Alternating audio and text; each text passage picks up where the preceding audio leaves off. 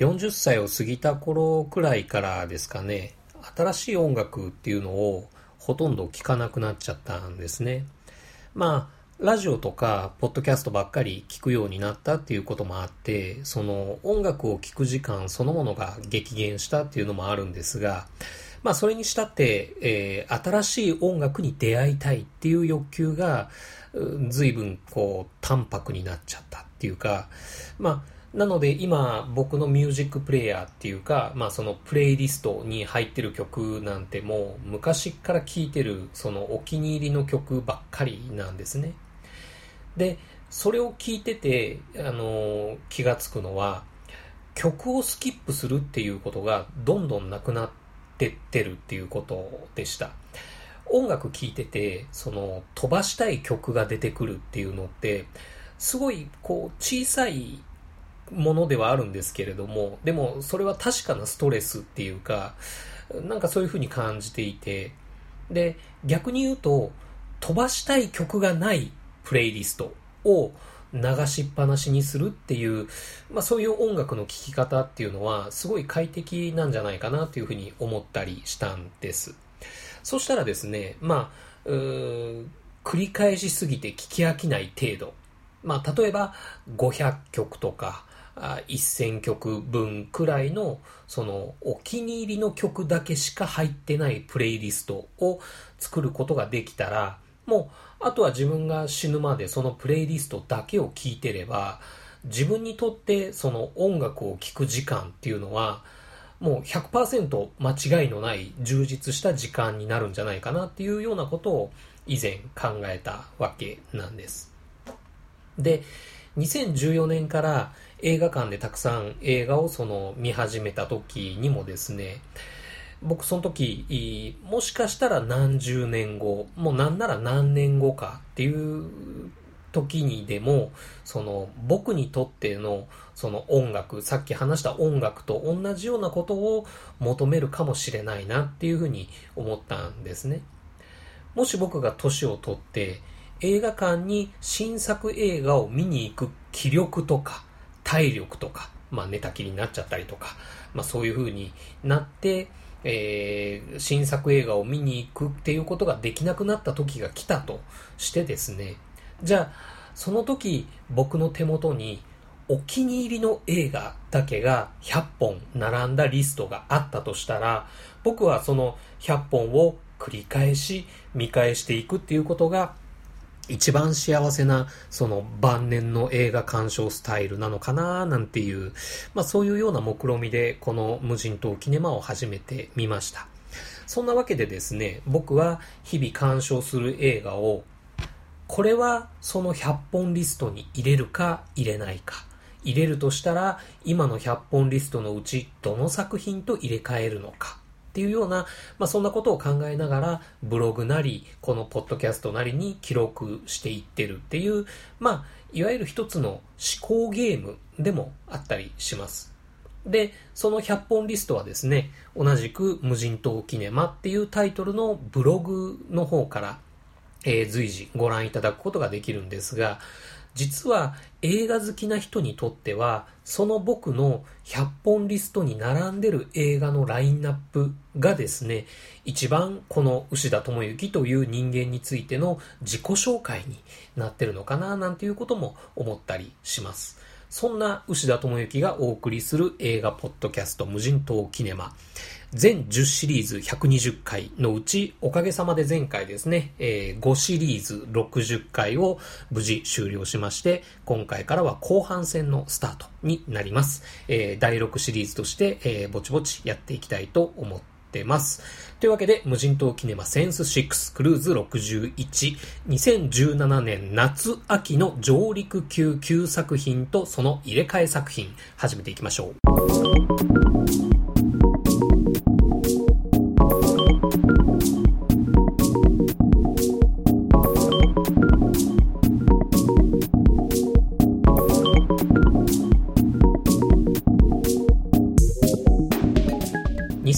2017年7月1日から10月31日まで、えー、劇場鑑賞本数32本と、あと、主にネットフリックスでの自宅鑑賞17本、計49作品のうち、えー、新作から7本、旧作から2本の計9作品が無人島キネマ上陸級として100本リストに入ることになりました。どんな作品が上陸したのか、そしてその代わりとしてどんな作品が100本リストから外れていくのか、ざざっと紹介していきたいと思います。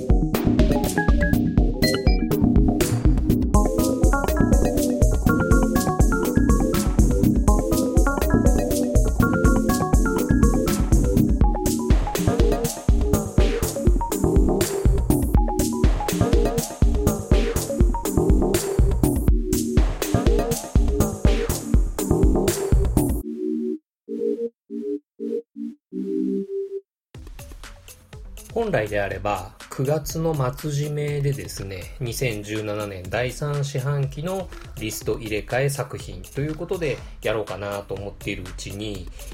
気がついたらもう10月も終わってしまったんでその10月も含めた4ヶ月分今年の夏秋作品からの入れ替えということでお話ししていきたいと思います。今回は、えー、直近に見た映画から遡っていく感じで、えー、ご紹介していきたいと思います。では早速1本目。10月27日鑑賞の韓国映画、私たちですね。えー、学校での人間関係がうまくいってない小学4年生の女の子が転校生と過ごした夏休み。その夏休みが終わって新学期が始まると楽しかった2人の関係にも変化が出てきちゃうっていう感じのお話です。まあ、素晴らしい映画でした。あの、これ、次回、クルーズ62のテーマにしたいと思ってますんで、そこで詳しくお話ししようかなと思ってるんですけれども、えー、この私たちが、えー、100本リストに入る代わりに、外れていく作品はですね、えー、うちの次女夏菜のオールタイムベストにして、え、次女夏菜と丸湯さんをつないだきっかけ映画である映画声の形です。えー、これも学校での人間関係がうまくいかない主人公を描いたいい話ですけどね。えー、ある登場人物が、私はあなたのことが嫌い。あなたも私のことが嫌い。でも、それを認め合って、お互いにとっていい距離感で付き合っていくっていうことはできると思う。っていうような内容のセリフを言う場面がありましてですね。で、僕はその、いじめを題材にした作品として、その、まあ、ありがちなというか、あ理想的なというか、みんな仲良くしようねっていう、そういう優等生的な結論に終始していないところが、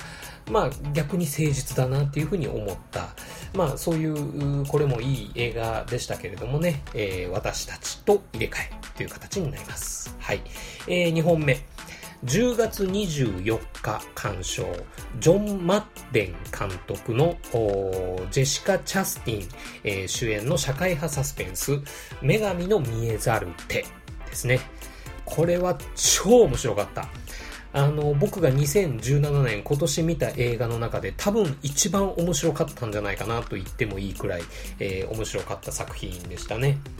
あの、ピストルとかライフルの銃ですね。えー、アメリカは銃社会なんていうふうに言われてますけれども、この銃の販売規制についての法案が通るか通らないか。その銃規制の推進派と反対派のですね、えー、知恵と戦略と人脈と金がこうぶつかり合うお話です。その主演のジェシカ・チャスティンがまあかっこよかった、そんな映画ですけれどもね。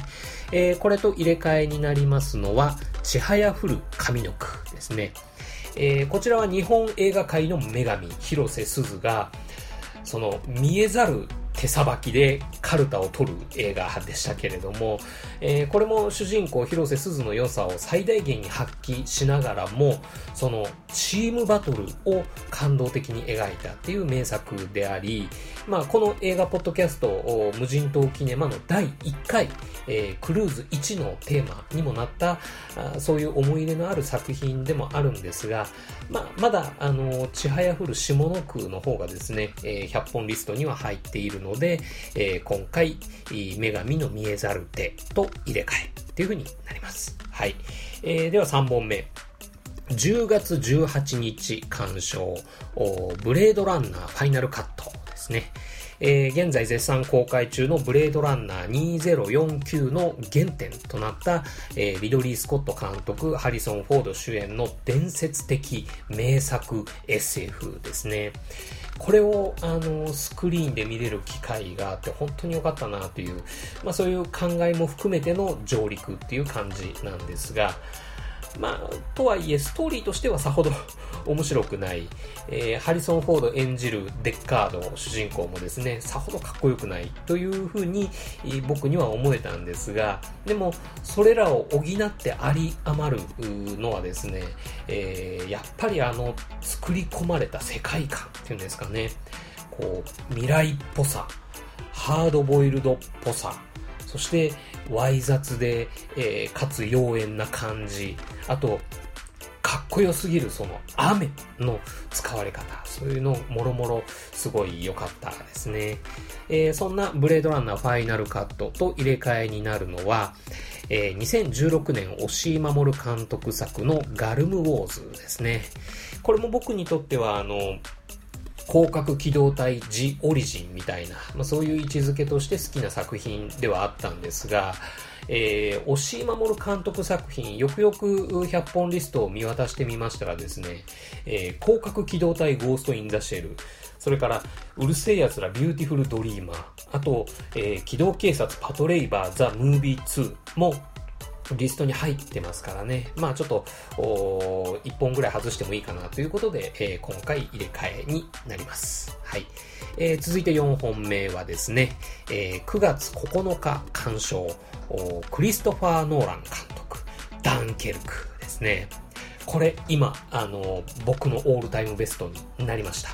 えー、IMAX2D 版、あと 35mm フィルム版でもそれぞれ、えー、鑑賞してきましたけれどもね、まあどちらもそれぞれに良かったあの、個人的な鑑賞体験としても、その、とてもいいいい作品との出会い方ができたっていう、まあそういう思い出効果というか、そういうのもありまして、えー、大事な一本の映画になりました。えー、ダンケルクについての僕の表はですね、えー、テイク5のクルーズ58の方で、えー、お話ししておりますので、よければそちらもお聞きいただけると嬉しいかなと思います。えー、そんなダンケルクと入れ替えに100本リストから外れるのはですね、えー、すいません。この世界の片隅にです。このですね、あのー、この、すみませんっていう風に言いたくなっちゃう、この感じ。その、作品としての質とか、メッセージ性、あとその、現代日本においてのこの映画のこう占める重要性とかあ存在意義とかそういう圧倒的支持を受けるにふさわしいその作品としての、まあ、佇まいっていうか柄の良さっていうですねまあこれらについてはその僕自身全く一つの疑問もないんですけどねまあ、個人的にも、その、シネマクティフのペップさんと初めて、えー、一緒に映画を見させていただいて、で、その二人の帰り道に熱く語り合った、まあ、そういう大事な思い出のある作品でもあるんですが、あすみません。ダンケルクと入れ替えです。はい。えー、そして5本目はですね、えー、8月25日鑑賞、ポール・バー方面監督最新作 L ですね。えー、主演のイザベル・ユ・ペールがですね、もう超超かっこよく、そして可愛かった。今年はですね、とにかく、その、かっこいい女性を描いた良作が目立つなんていうことを、先日ブログ記事の方で書いたりしてたんですけれども、例えば、アトミックブロンドのシャーリーズ・セロンとか、えー、あと、ドリームのあの3人の女性とか、えー、あと、ワンダーウーマンのガルガドットとか、えー、あと、さっきお話しした女神の見えざる手のジェシカ・チャスティンとか、もう本当にその、女性におすすめしたい女性がかっこいい映画っていうのが多かったかなというふうに思うんですけれども、でもその中でも群を抜いてよかったのが僕にとっては本作 L のイザベル・ユペールでしたね。はい。えー、そんな L と入れ替えになりますのは、同じくポール・バーホーベン監督の、えー、シャロン・ストーン主演、1992年の作品、氷の微笑です。これもですね、あの、面白くてすっごい好きな作品なんですね。えー、1990年代初頭のそのサンフランシスコが舞台なんですが、僕個人的に80年代後半から90年代前半のそのアメリカの街並みっていうかそのアメリカの街の雰囲気っていうのがすごい好きなんで、えー、それも含めて思い入れがありますしあとまあ余談になるんですが僕のそのブログ版の無人島キネマでなぜか結構な数の人に読まれてる記事だったりするんですね。あの、ずっと何年か前に書いた記事ではあるんですが、ずっとその僕のブログの中で読まれてる数のランキングで常に5位以内に入ってるみたいな、まあそういう数字が出てる映画ということなんですが、えー、まあなので、ブログの方でももしよければ氷の微笑、えー、読んでいただけると嬉しいかなと思うんですけれども、まあ、ポール・バーホーベン監督枠ということでは、あやっぱり L かなということで、えー、入れ替えようかなという感じです。はい。えー、ではこんな感じで6本目。えー、8月19日鑑賞、エドガー・ライト監督作、ベイビー・ドライバー、来ましたね。えー、まあ、各方面大絶賛ということで、まあ、今更というか何をか言わんや的なあところもあるんですが、僕も例に漏れず楽しく見させていただきました。ただあ、僕は音楽のことはほとんどわからないんで、えー、そのよく言われてる映像と音楽のシンクロとかっていうのについては、まあ、あパッと見すげえなっていうふうには思ったものの、まあ、そこにあんまり思い入れはなかったっていう感じではあるんですけどね。ただ、映画全体としての見心地に、なんかこう、懐かしい気分みたいなものを感じまして、で、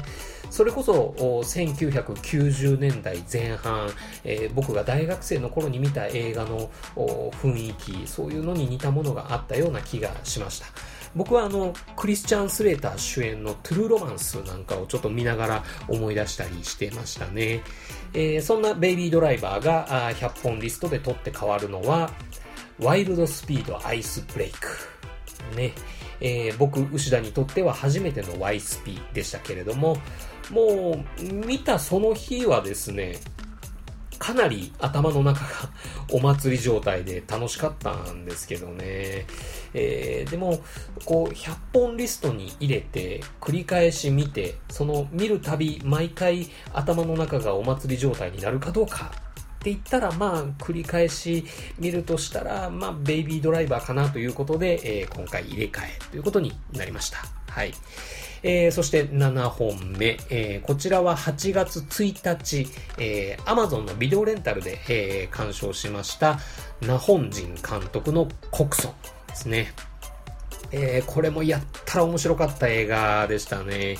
えー、ナホンジン監督といえば、あの、僕にとってはチェイサーとか悲しき獣っていう映画で、結構えぐいバイオレンスをやる監督だっていう、そういうイメージがあったんで、その、コクソン。実は怖くて映画館に見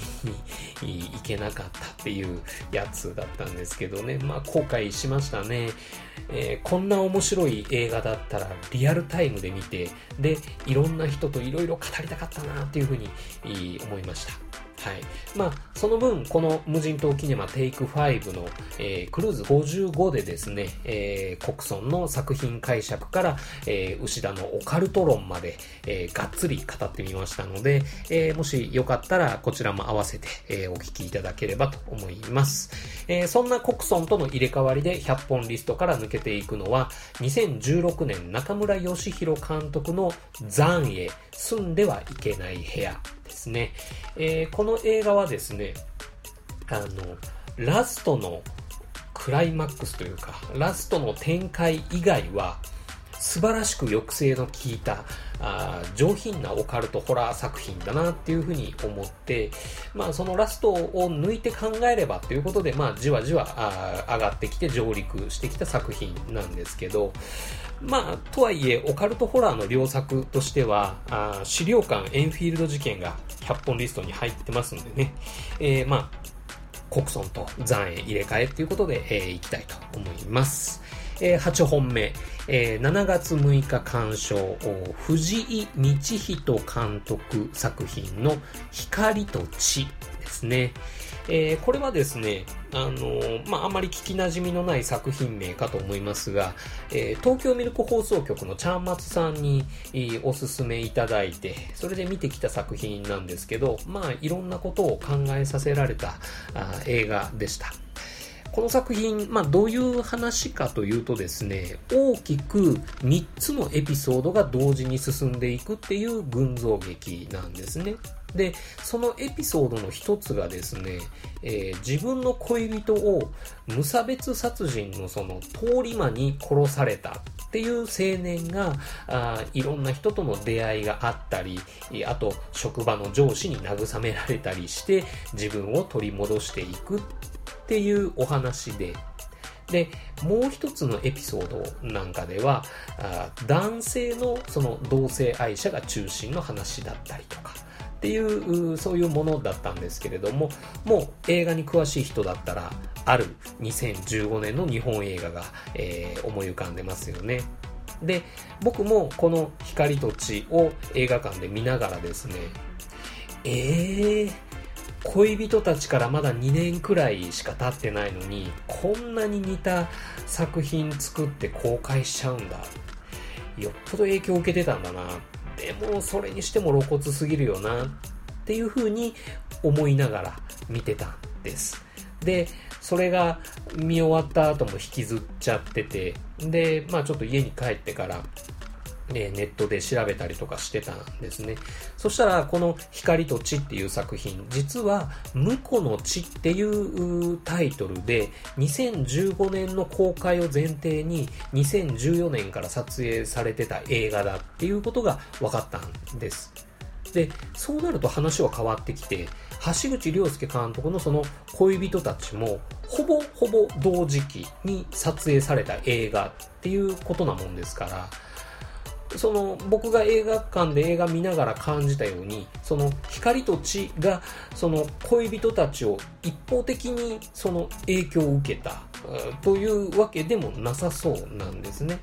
じゃあどちらかがどちらかをパクったのか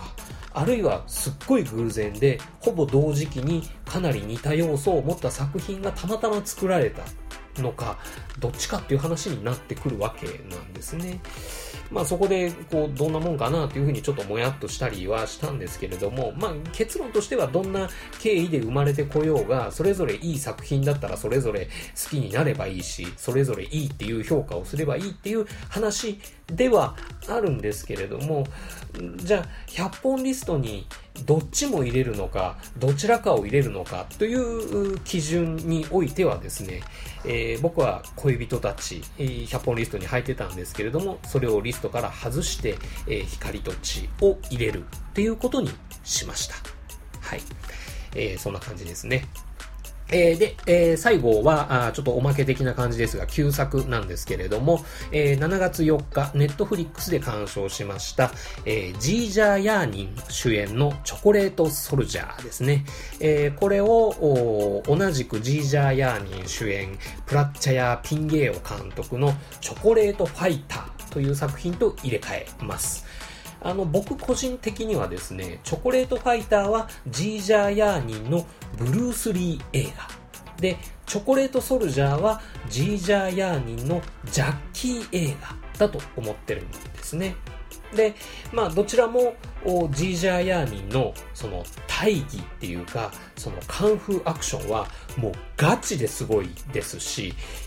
もう、どちらも好きな作品なんですけれども、でも、この2017年はですね、ジャッキー・チェンの映画が、レイルロード・タイガー、スキップトレース、そして12月カンフーヨガっていう風で、3本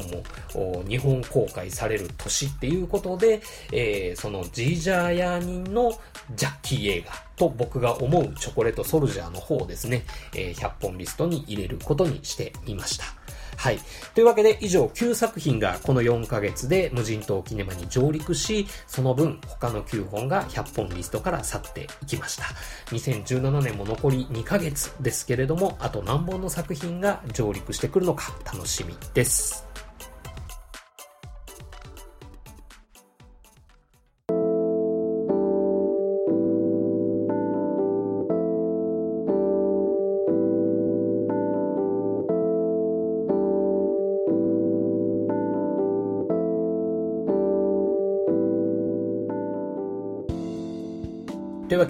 です。最近、映画館に映画を見に行くのがまた楽しくなってきました。ということはですね、映画館に映画を見に行くのがそんなに楽しくなかった時期っていうのも、まあ実はあったりしたわけで、で、多分そのきっかけは、ガーディアンズ・オブ・ギャラクシー・リミックスを見に行った時の、あれ？ベストコンディションで見に来たはずなのに、なんかいまいち盛り上がりきれてないっていう風に思っちゃったあたりから、いろいろぐじぐじ考え始めたような気がするんですけどね。なんて言うんでしょう、あの、映画館行って、映画館の席に座って、で、会場が暗くなって、予告編とかが流れ始めてくる時、あの辺の時間帯の、こう、よっしゃ、来た来た来たっていう、そのワクワク感みたいなのをなんか感じなくなっちゃってたっていうかですね。なんかもう、惰性で映画館に行ってるんじゃないかとか、あと、課題をこなすような感じで見に行ってるんじゃないかとか、あまあなんならもしかしたら自分は映画見に行くことに飽きちゃったんじゃないかみたいな、あそんな風に思ったりもですね、えー、してたんですけれども、でも、さすがにブレードランナーファイナルカットを見に行った時は、確かにワクワクしてる自分がおりまして、で、女神の見えざる手を見た時は、やっぱ映画って面白いなって心底思ったっていうことがあったり、で、あと、アナベル資料人形の誕生を見に行った時なんかはですね、その、怖い場面で他の観客の人が例えば体をビクってさせたり声上げちゃったりとかしてるのを見た時に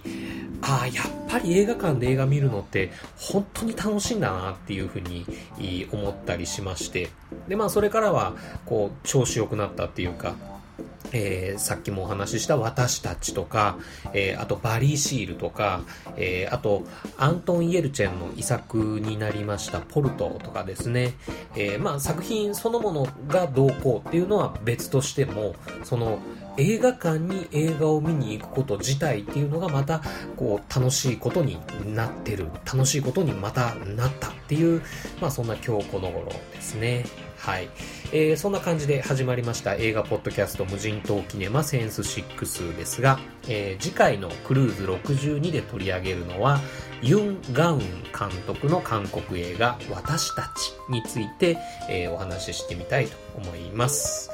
あ、あとはあの、今回発表した、その、入れ替えを反映した100本リストをですね、えー、ブログ版の無人島キネマの、えっ、ー、と、メニューバーのところから、えー、近々見れるようにしておきますますんでね、あの、今現在は、その反映がされてない前の100本リストっていう形で、えー、見られるようになってるんですけれども、そちらも合わせて、えー、僕、牛田の自己紹介として、えー、覗いてみてもらえると嬉しいかな、なんて、えー、思います。もう11月に入ってかなり寒くなってきました。風邪とかひかないように暖かくしてお過ごしくださいね。というわけで、無人島キネマセンス6、クルーズ61はこれにて閉館。またのご来場をお待ちしてます。